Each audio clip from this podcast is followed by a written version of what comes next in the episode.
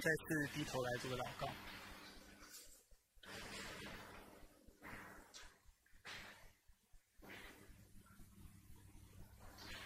主，当我们来到你面前的时候，主，当我们向你祷告的时候，我们祷告，愿人都尊你的名为圣。愿每一个灵魂、每一个生命都清楚知道，主唯有你是那位掌管万物、创造万物，并且要审判万物的主宰。愿我们自己不仅是教导别人，或跟别人来分享这样的话，但是我们从心里面相信，并且全心敬畏顺服。并且知道主，我们需要依靠你的恩典，使我们能够在你面前继续坦然无惧的主来敬拜你，来依靠你，并且得着你所预备的应许。主孩子恭敬的将焦点基督教会仰望在你的手中。主愿这个教会是被你使用的教会，愿每一个生命是被你使用的生命。而且愿每一个生命、每一个家庭，要因为圣灵的内住、圣灵的同在，而得到真实的翻转。愿我们在里面都能够得着力量、得着盼望，让我们在你里面也能够过一个逃离死亡的生活。愿你的圣灵继续在我们当中大大的运行，教导我们，坚固我们的信心，喂养我们的灵魂。使你得着荣耀，并使你的百姓能够在今生、今世，在这个世界发挥他所应当有的果效。我们感谢赞美你。以上祷告是奉靠主耶稣基督的圣名求。阿门。在开始今天信息的时候呢，我想写给给大家一个随堂的测验，来看一下下列的问题。有一个问题是我一开始要问大家的。这是今天的第二个问题，不过是信息的第一个问题。我来问大家：如果上帝为你现在和他之间的关系打分的话，一到十分，你认为他会给你打几分？为什么？我再问一次：如果上帝为你现在和他之间的关系打分，一到十分，你认为他会给你打几分？为什么？我给大家几秒钟的时间去思考。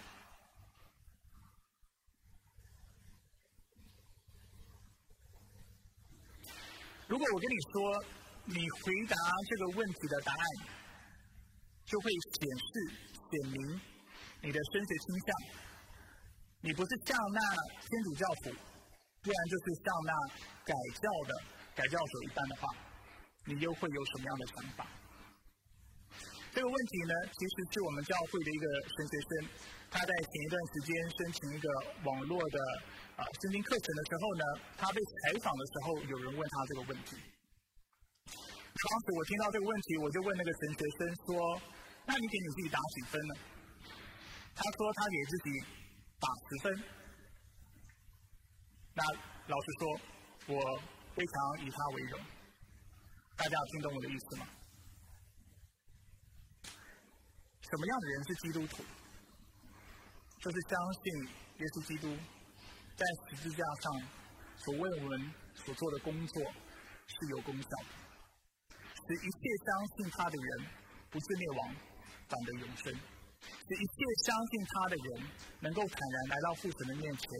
说，因为我相信你那独一的爱子，他为我的罪死在十字架上，你使我的罪归给他，并且使他的公义归给我。所以如今你看到我，是犹如你看到你爱子一般。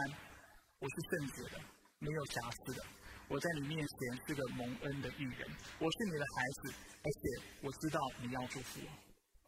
这个教义我们称作为是什么呢？这个教义我们就称它为因信称义。而这也就是我们今天要来探讨的主题。当我在为啊宗教改革纪念日在预备信息的时候，我一直在思考我要从什么角度来切入，因为我可以从很多不同的角度来探讨这个主题。譬如说，我可以说到当时的改教者的五个维度：唯独圣经、唯独信心、唯独恩典、唯独基督、唯独上帝的荣耀。我可以一一的把它展开。甚至分五篇信息，犹如爱的真谛一般，讲五个礼拜，甚至更长的时间。或者是我可以讲到在宗教改革的时期当中，啊，带领我们改革的改教者，如马丁路德、慈运里，我可以讲到约翰加尔文。其实事实上，我很想谈论到约翰加尔文，为什么？因为他为改革宗教会奠定了非常重要的神学基础、神学的基础。那大家都知道我们教会的宗派是什么宗派？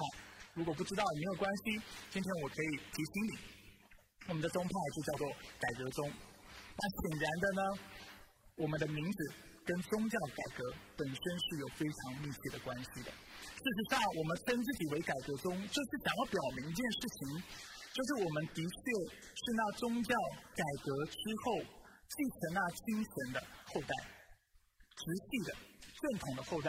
想要显示我们的信仰是正统的，但是其实我要提醒弟兄姐妹，不止改革中应当持守正统的信仰，其实所有的福音派都认为自己是宗教改革，还有这些改教者的后代。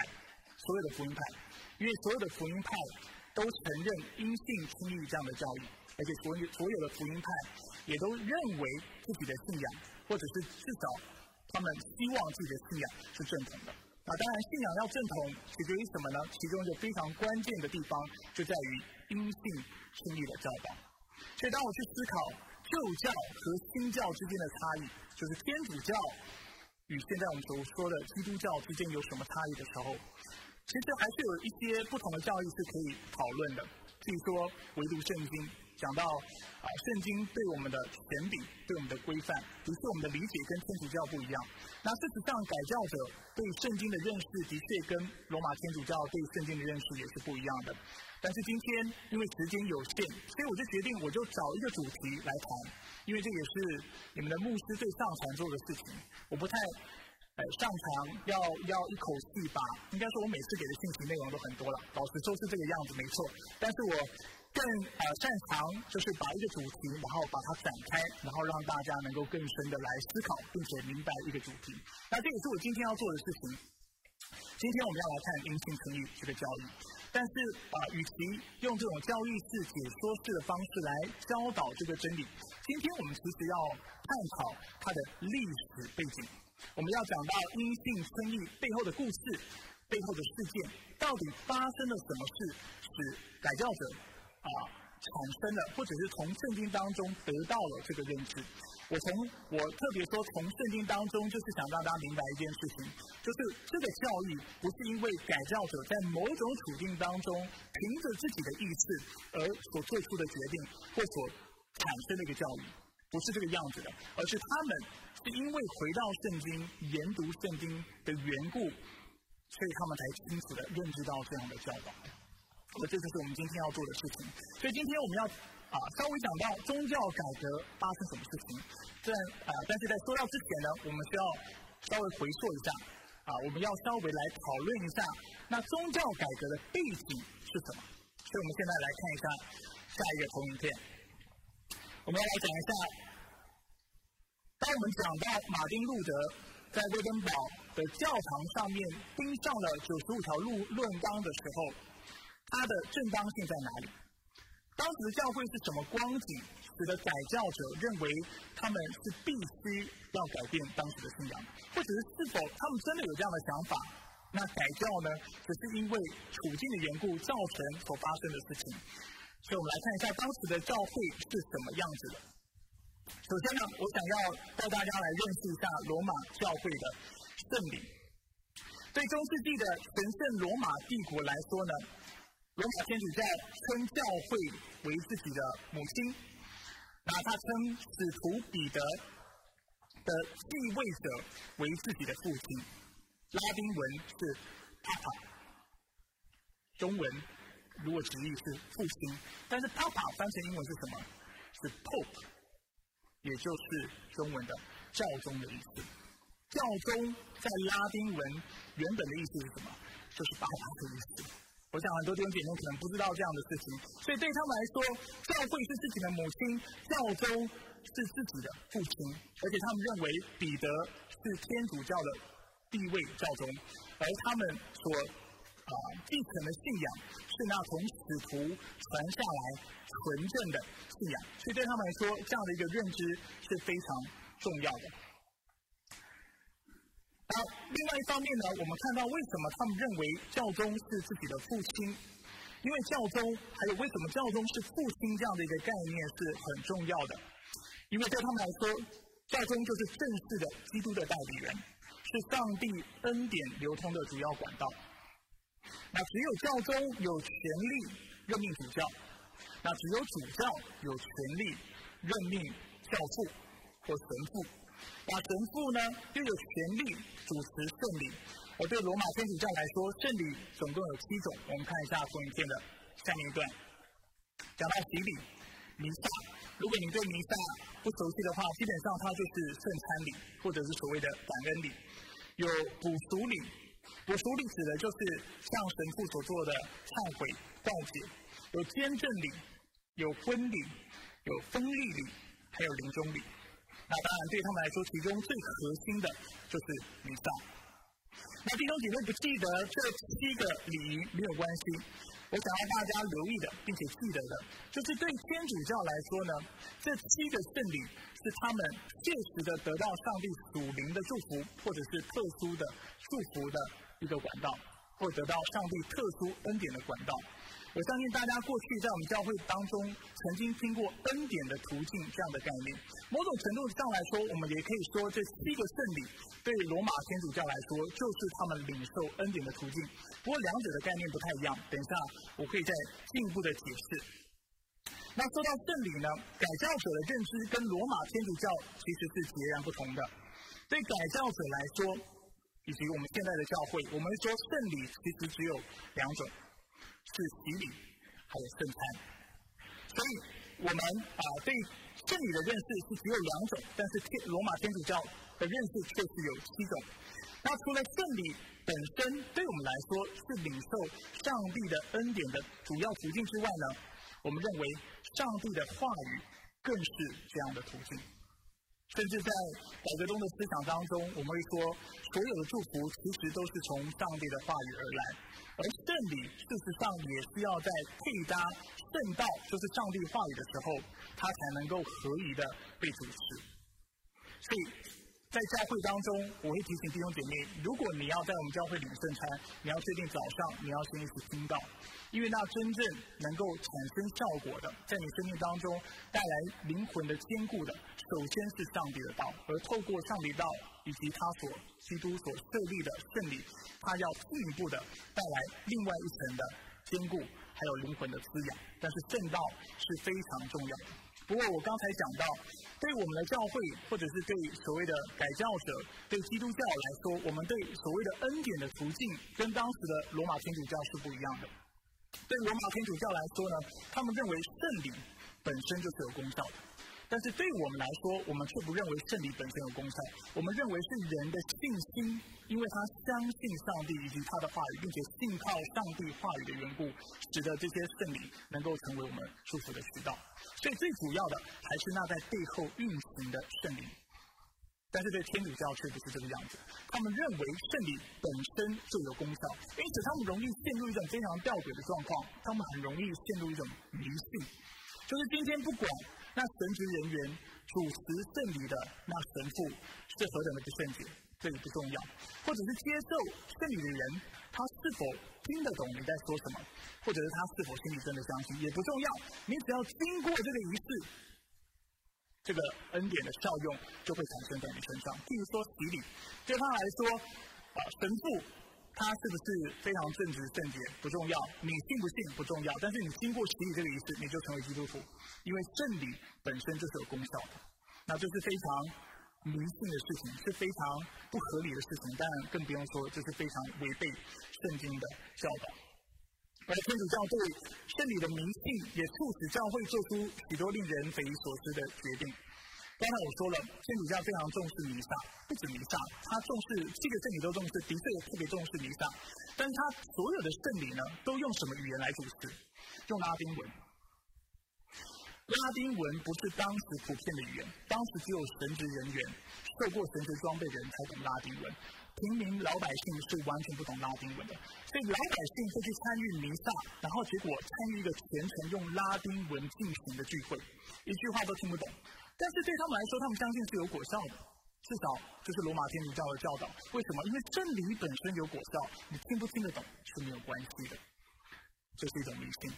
这跟我们的信仰，基督教的信仰是非常不一样的。如果今天我真的希望别人透过一个圣礼得到益处，我当然会希望他听得懂我在传讲什么，在念上上帝的话语的时候，在讲道的时候，在施行圣礼的时候。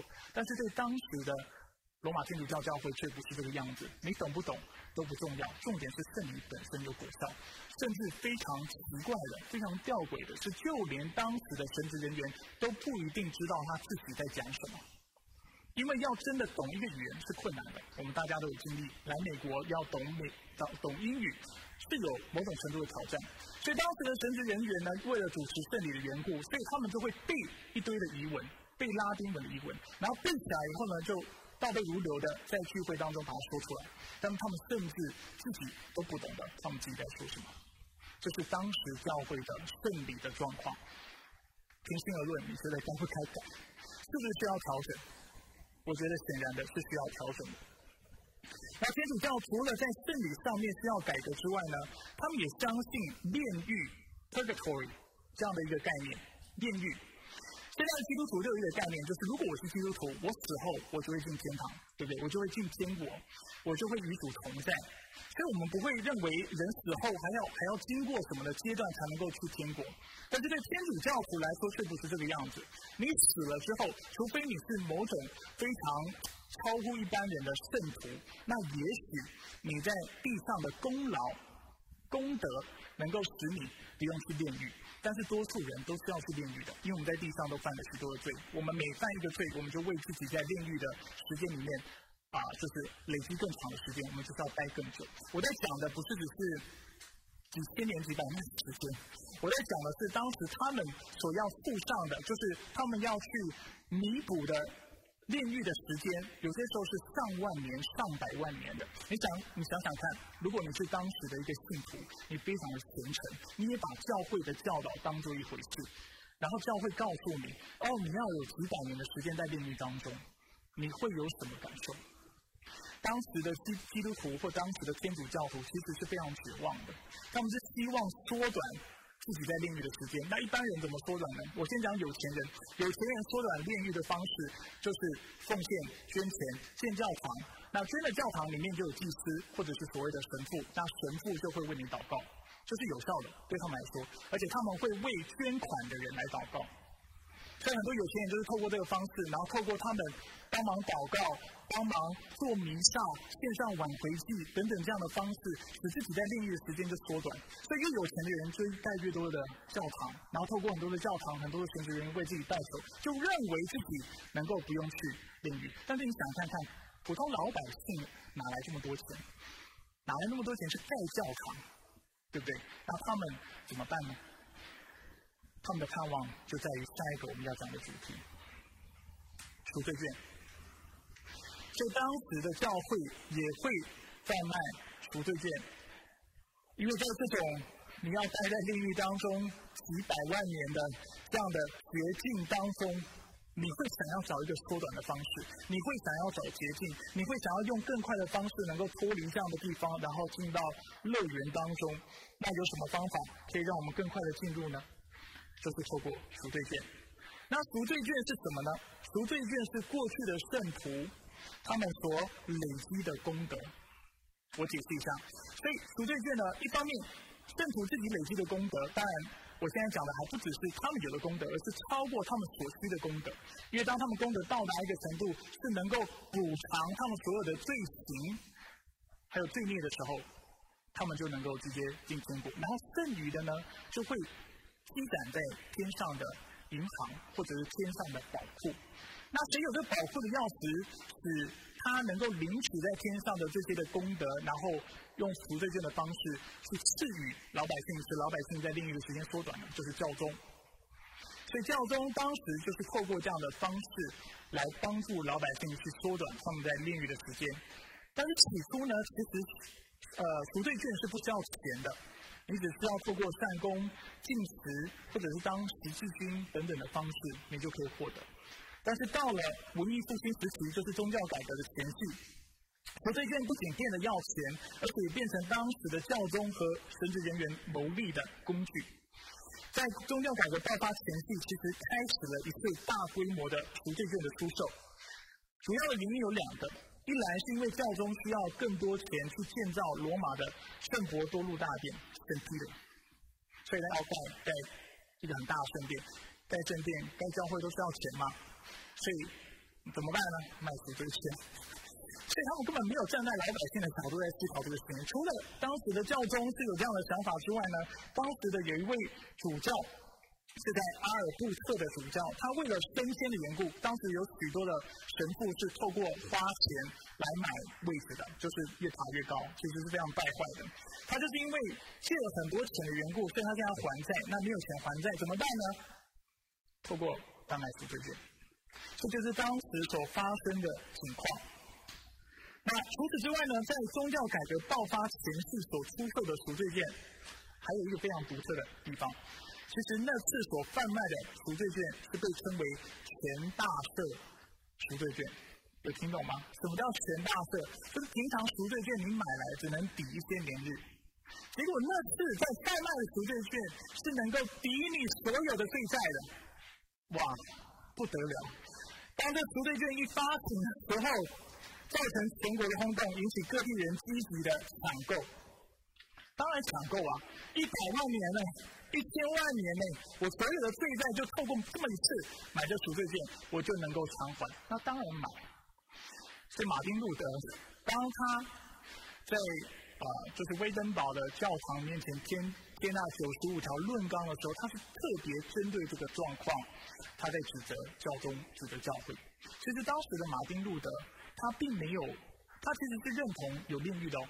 他的神学思想还没有发展到一个程度，他是否认炼狱的。他的神学思想也没有发展到一个程度，是否认赎罪券的。其实他认为赎罪券是有圣经根据的哦，而且他也认为炼狱是存在的。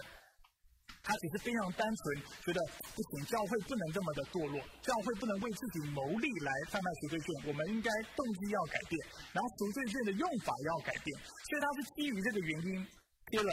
九十五条论纲，等一下我们会更多的来谈这件事情。所以如此看来，我们看下一点，在宗教改革爆发之前呢，教会不仅在神学上面有非常大的问题，不论是不论是圣礼、炼狱、赎罪券等等的一个理解，啊，还有滥用的问题之外呢，我们也看到，其实教会是这样堕落的，尤其是由教皇来带领的这神职体系，是有各样的败坏、道德腐败的问题。除了除了他们事前贪财之外，也有不少神职人员常有贫富的问题。因为神职人员是不能结婚的，但是人都有性欲，那怎么办呢？就是偷偷的在背地里啊去找人，然后啊发生性行为。那事实上，在宗教改革爆发的二十年前，有一位称作亚历山大六世的教宗，跟更是有许多情人以及。透过这些情人所生下的私生子，这是他自己承认的事情。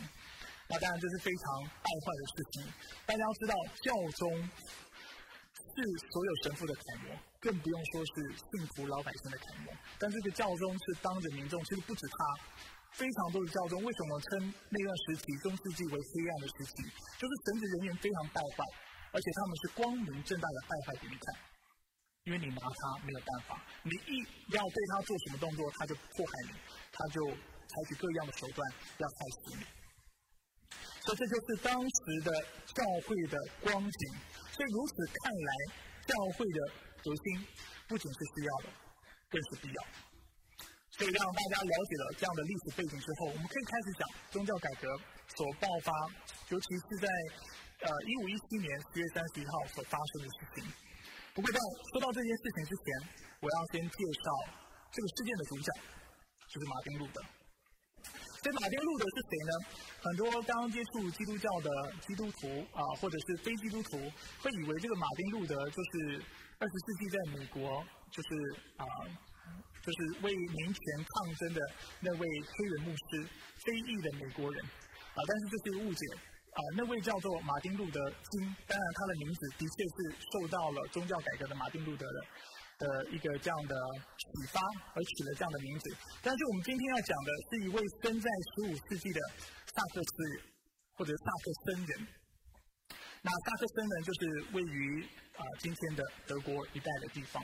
所以这才是我们要讲的马丁路德，不是马丁路德金，但是我们讲的其实是一位白人，是生长在欧洲欧陆，然后啊在德国一带的这样的一个德国人。那马丁路德他的出生其实非常的平凡，他的父母都是非常贫穷的务农人家。不过因为马丁路德的父母很早就发现马丁路德有学习学术的天赋。所以他的父母就对他有有所期盼，就希望让他去学习法律。事实上，他也去了，然后成为律师。但是他们没有想到，马丁路德除了非常聪明之外呢，他也非常的虔诚。就在他二十一岁的时候，在七月的某一天，他在路上遇到了暴风雨，然后当时就是啊，就是除了暴风雨之外，有闪电啊。的状况，然后突然就有一道闪电打在他的旁边，差点劈到他，他整个人摔倒。就在那一刻，他不自主的向主做了一个承诺，做一个祷告。他说：“圣安娜，不要让我死，我愿意成为一位修道士。”刚才我说了，马丁路德很虔诚，虽然他是在恐惧当中不知道怎么办的时候，呃，太快就是快点向圣徒祷告，但是他是一个非常正直的人，至少他是。在宗教的事上，他是非常虔诚的，所以他就履行了他所做的承诺，就进了修道院，成为修道士。但这个事情把他父亲气得要死。那路德所进的修道院呢，所进的修会是奥斯丁会 （Augustine） 啊。所以，那这个修道院的特色在于，他们要求要求是非常的严格。那路德本身其实就像我刚才讲的，他因为非常虔诚的缘故，所以他非常的严谨遵守修会的所有的清规。但有的人会以为呢，因为我们今天要讲就是因信称义这个教育，有的人会以为路德会不会是因为在修道院太辛苦的缘故，所以他才就是透过产生阴性称义这样的教育，让自己好过一点。对不对？要做那么多的事情，那不如就就编造一个阴性称义的教育，然后说我们只要相信上帝就好了，不需要透过行为，不用透过努力。就是因为在这样的光景之下，所以他才想出了这个教育，创造出了、预造了这样的一个教育。但事实不是这个样子。当我们去了解他的生平和文献，我们会发现，路德就如现在国内会说的，他是非常较真的一个修道士。他非常认真，而且他是超乎常人的认真。他是非常重视细节的，而且他会非常的严谨，将他所学到的一切的神学观念、圣经的经文，把它应用在自己的身上，去查验自己的状态，并且当他查验自己发生、发现自己有罪的时候，他就会一一的来向主认罪。有文献指出，路德认真的程度，甚至让听他告解的神父精疲力尽。听说有一次他花了六个小时的时间来告解，神父都不想听了。我自己没有跟神父告解过，但是我算了一下，如果一个小时我每次花三分钟告解一件事情的话，一个小时我可以承认二十项罪行，那六个小时总共是一百二。有看来，路德非常认真吗？他是非常诚恳、诚实面对自己的罪，而且是想要治死自己的老我的。不要说一百二，我连六十都没有列出来过，在一次的祷告当中，但是路德却可以向一个神父告别，花了六个小时的时间，就是一一的、一一的按着清单承认自己所有的罪行。而路德正是因为非常严厉的看待自己的罪疚，并且看重上帝圣洁的缘故，所以他常常陷入这种灵里的灵魂的黑暗、灵性的黑暗。什么样的黑暗呢？他时常怀疑自己是否有得救的盼望，因为他很认真，啊，他对自己的一举一动所做的每一件事情都很认真看待。然后他越认真看待的时候，他就越发生一件事情，就是他真的是充满罪的罪人。结果有一次，就是在他第一次他要主持弥撒的时候，就是圣餐礼的时候，啊，在那次主持的时候，突然恐惧临到他的身上。为什么他会那么害怕、那么恐惧呢？因为他在主持的时候，他才意识到一件事情：他一辈子作为修道士，他只曾经跟圣徒圣玛丽，甚至圣安娜，你知道圣安娜是谁吗？玛利亚的母亲。所以你知道他们啊敬奉圣徒的状况是何等的啊，就是前卫哈，就连那个玛利亚的母亲，他们也会敬奉。所以路德就突然意识到，我一辈子都是透过这些圣徒在跟神祷告，从来没有跟上帝说过话。结果他在那一刻，他就非常的震惊，非常的恐惧，因为他说：“我这个充满罪的人，对不对？我算我的罪可能都算不完，然后每次要忏悔悔改，我就要花那么多时间的。人，我我凭什么跟上帝说话？我凭什么主持这种神圣的圣礼？”听说他在那次的圣礼当中就非常。狼狈的主持完那次的比赛，那次的聚会，但是也是在这样的一个感悟之下，这样的经历之下，路德开始积极的寻找那能够为人带来救赎的确据，并且使人能够坦然无惧的来到上帝面前的依据。他想要得到那得救的确据，因为他心里面灵魂是何等的不安。他是一个非常虔诚、非常努力、非常较真认真的一个修道士，但是他发现他越认真，他越找不到平安。不过，宗教改革是事实上是在路德实际找到答案的两年前发生的。比如我刚才所说的是在一五一七年十月三十一号，十月一日是什么？万圣节或诸圣节。所以十十月三十一号就是所谓的万圣夜，这是一般我们在美国的呃美国人或华人会知道的事情。而就在十月三十一号呢，路德就是针对我刚才已经讲的赎罪券的问题，他就在当时的啊威登堡的教堂上就钉了这九十五条论纲。那这九九十五条论纲主要内容是要谈论什么呢？就是要指出当时教宗他们是在滥用这赎罪券的。他们使用赎罪券的方式，然后使人啊得赦免的方式是不正确的。因为对路德来说啊，那真正能够讨上帝喜悦的是从心里面的悔改，这才能讨上帝喜悦。他认为赎罪券不能在啊就是炼狱当中实际的产生果效。那犹如我刚才讲，今天我们不讲九十五条论纲的内容，但是犹如我刚才已经讲了，就是路德当时是认同这一切的教导的，他是认同炼狱的存在，他也认同赎罪券。贩卖的，他只是认为贩卖的方式不应该是这个样子，啊，他的切入点不太一样，应该说他的他认为圣经没有这样的教导。那值得注意的是呢，论纲本身呢其实是用拉丁文写的，所以跟大家所想象的画面不一样。我们以为路德是想要挑衅，所以他就在啊教堂的门上就钉了九十五条大家都看得懂的这样的论纲。然后要引起争议，引起争辩，不是的，他是用拉丁文写的。我刚才说拉丁文是谁看得懂？神职人员。所以其实他的目的是什么？而且当时其实把东西、把论文、把报告钉在教会门口上面是非常习以为常的事情，因为教会的门基本上就好像现在的报告栏，所以你会把报告事情钉在上面，然后用拉丁文写的东西钉在上面，所要做的是什么呢？他邀，他是在邀请其他的学者，其他有神学教育的人跟他辩论，来讨论有关这次赎罪券的事情。所以路德并没有要带来改革的，其实他其实唯一想做的就是，至少在这件事情上面，教宗能够改变，改变看待赎罪券的方式，而且让我们不要去剥削人民，对不对？让我们用正确的方式来，啊，按着正义来。啊，或者是正确的教育来教导人民，所以路德其实是抱着这样的心态，结果没想到呢，当时就有人就把他的拉丁文的十四条论纲翻译成当时他所在的地方普遍所使用的德文。那当时因为印刷技术已经逐渐发，就是发达了，大概是十四世纪创造了啊印刷的技术，到了十五世纪就是宗教改革的时期，其实印刷术呃技术已经非常成熟了，所以他们就大量的印刷路德的九十五条论纲，就瞬间全神圣罗马帝国的人就知道了这个事情，结果没办法，因为全神圣罗马帝国人都知道了，神圣罗马帝国怎么可以吞下这个事情呢？对不对？你的所有的人民都知道你跟我抬杠了，那我应该怎么？我决定我要怎么对待你？我当然就要好好对付你一下。所以从此之后，路德就成了罗马教会的眼中钉。罗马教会也频频的透过不同的方式，要向路德施加政治压力，试图让他改变立场。没想到透过许多的辩论，还有这个拉扯的过程、角力的过程，路德反而在啊修会、大学、啊贵族、坊间赢得许多的支持者。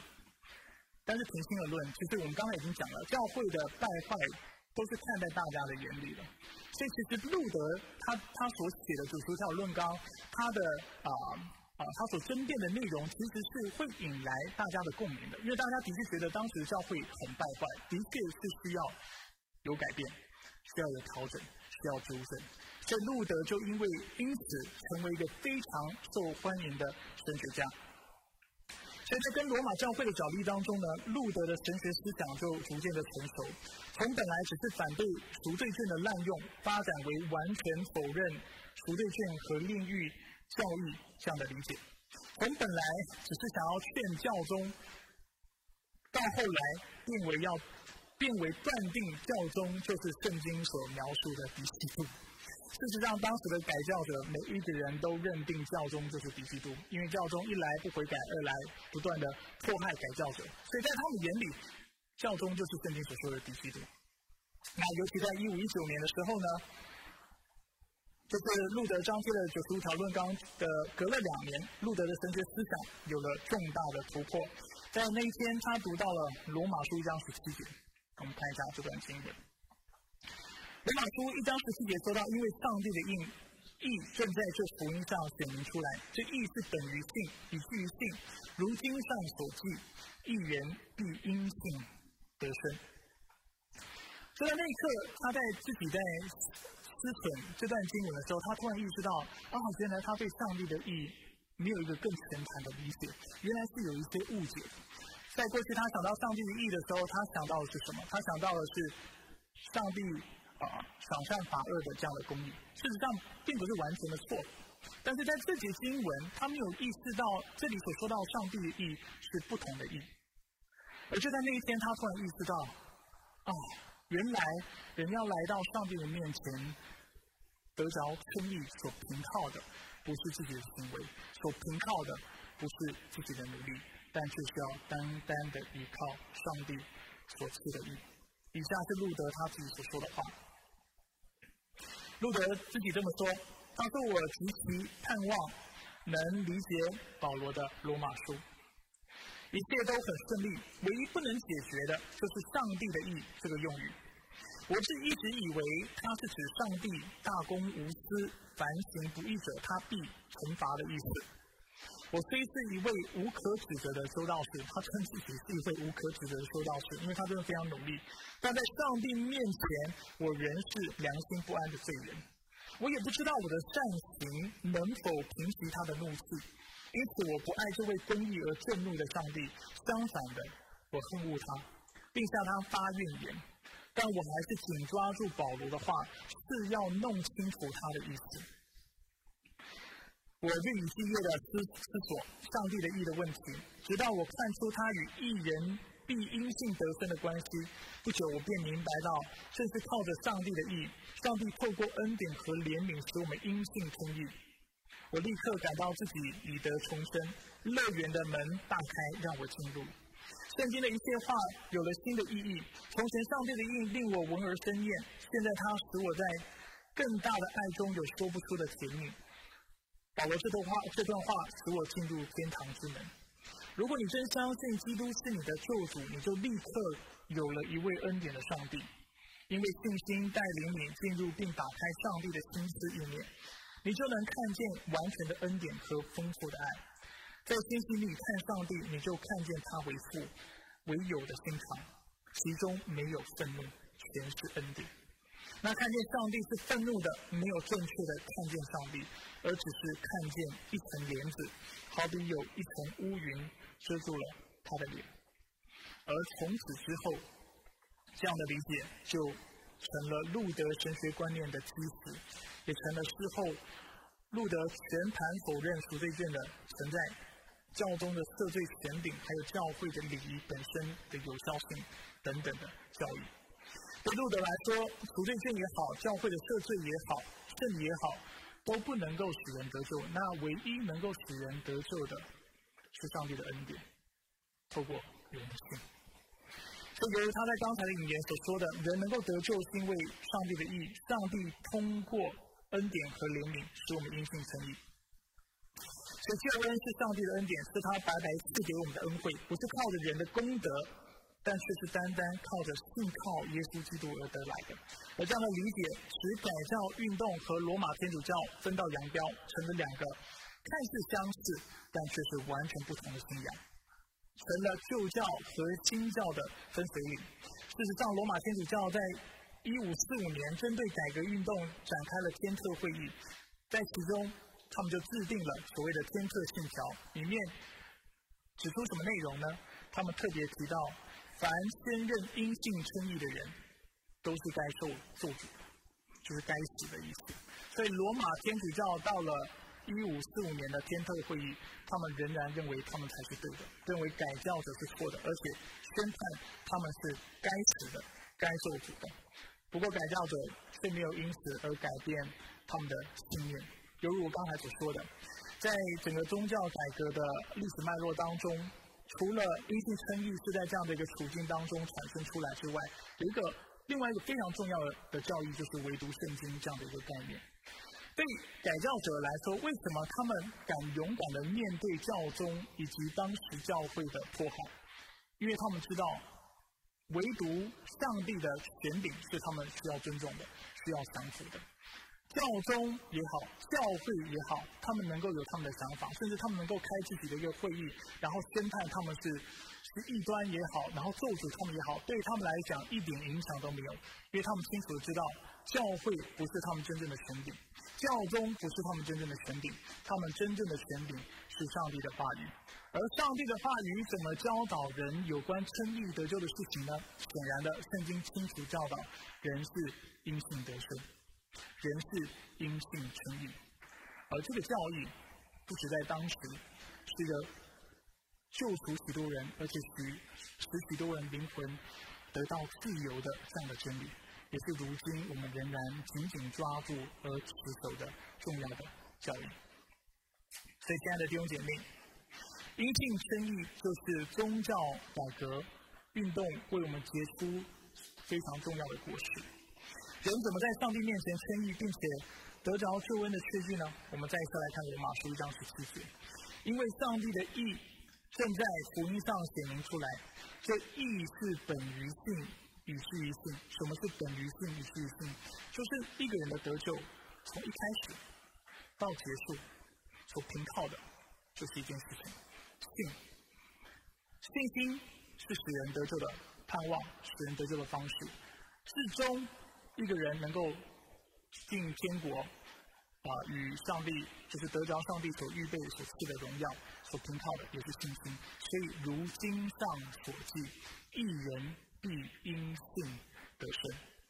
人之所以能够得着永生、生意，得着儿子的名分，在上帝面前能够坦然无惧的向他求怜悯、求求恩惠，啊，得他的恩典，所凭靠的就是信心。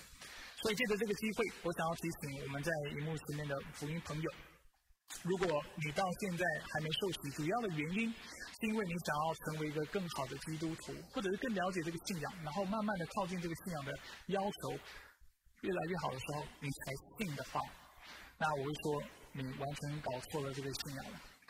因为当你认认识这个信仰的时候，如果圣灵在你生命当中真的开始动工，你会发现你永远到达不了上帝的标准。反而你会越来越绝望，因为你会越来越意识到，人和上帝原来是相差如此的远。他的意念高过我们的意念，他的道路高过我们的道路。人永远无法靠着自己的修行、自己的努力去达到上帝的标准。反而你会发现，原来你的罪是如此的深，而且上帝的圣洁是无如此无限的大，而且他的标准是如此的高，是没有顶端的，是你看不到的。而就在那一刻，你会绝望。圣经其实有形容到蛮多这样的人，他们知道上帝的标准之后，他们是忧愁的离开了，他们是非常的绝望的。但是马丁路德告诉我们，就是当你绝望的时候，福音的信息才能够对你产生真正的果效。因为只有当人知道自己是无法靠自己拯救自己，自己是应当受审判的罪人的时候，人才意识到我无法从我自己的意，从自己的努力来赚得自己的救恩。我的功德永远无法累积到一个程度，是我值得配得让上帝爱我的。我唯一的盼望就在福音，在于相信耶稣基督他在十字架上所做的工作。是能够补偿我一切罪行的，是有功效的，是相信他的人能够在主面前得着洁净、因信而称义。那对我们在荧幕前面的基督徒弟兄姐妹来说，我想要再次问你们：如果上帝要你为你和他之间的关系打分数的话，你会打几分？希望听完今天的信息，还有听完这。宗教改革的历史之后，你会给自己十分。如果没有的话，也没有关系。没有关系的意思是，让我们接着继续透过我们下列的默想，我们来更进一步的思想我们的邻里为什么会有这样的想法？好吧，我们就一起来花点时间，我们来默想。是的，就当我们来到你面前的时候，我们愿意承认我们是他不配的主。